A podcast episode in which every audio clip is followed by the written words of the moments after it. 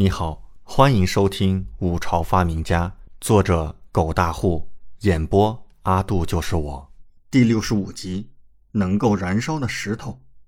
几人回到寝殿，王嫣然即刻忍不住道：“殿下，你实在太坏了。”赵菲儿也是神色微微鄙夷，李准则坏笑道：“难道你们没听过一句话吗？男人不坏，女人不爱。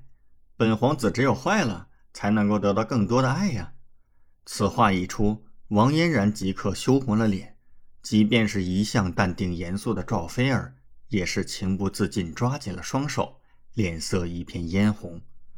看到此二女的反应，李准当下也感觉有些尴尬，便跑去更换衣服。李准换好一身白衣，长袍加绒，缓缓走回大厅，整个人显得风神如玉，翩翩公子。杨忠弄好了火炉。殿内的温度缓缓上升，感觉到很温暖。李准忽然想起昨日他带回来的那包煤块，立刻便让杨忠去拿来。赵菲儿和王嫣然换好了衣服，一身清爽的回到大殿，看到李准主仆二人正在鼓捣着那些煤块。赵菲儿想起昨日李准说的，脸色立刻禁不住微微一红。只是他立刻好奇着：这黑色的石块真的能够燃烧吗？殿下。你手中是何物？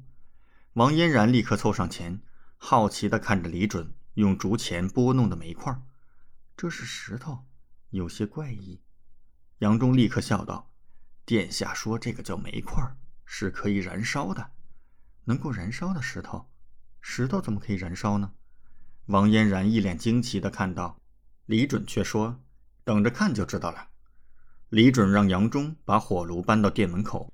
然后将几个煤块加入火炉中，不过盏茶的功夫，便成功燃烧起来了。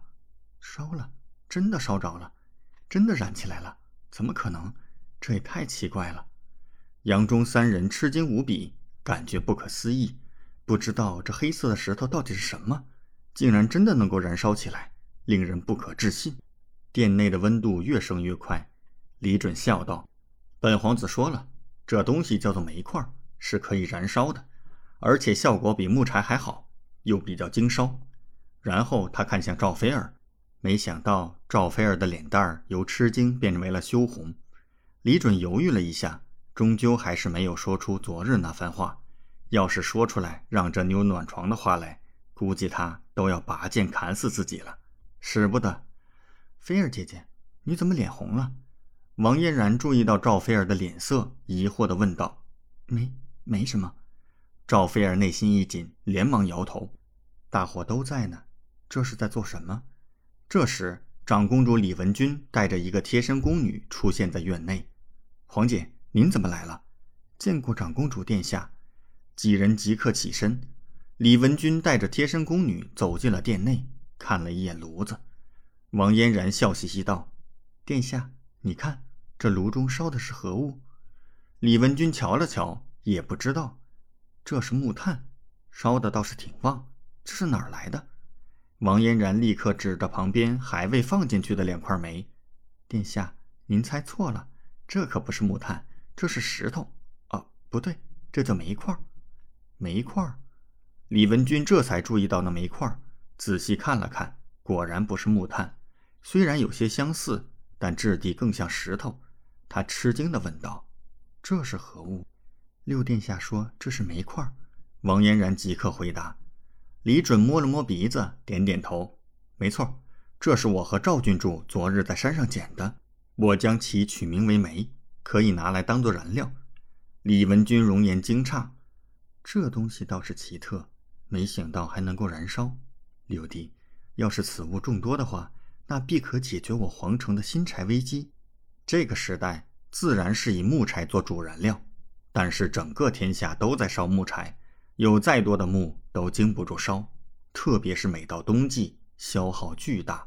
这皇城周围不少树林都已经被砍伐光了，光是这还供不应求。李正每年都为此事感到头疼。听到李文君的话，王嫣然二女感觉到一阵吃惊，但是李准却好像早有所料。不过这可是他发现的，要是就这么交出去了。那往后自己需要，那还要再找煤矿，可就不容易了。所以李准也有些犹豫。感谢您的收听，请继续收听下一集。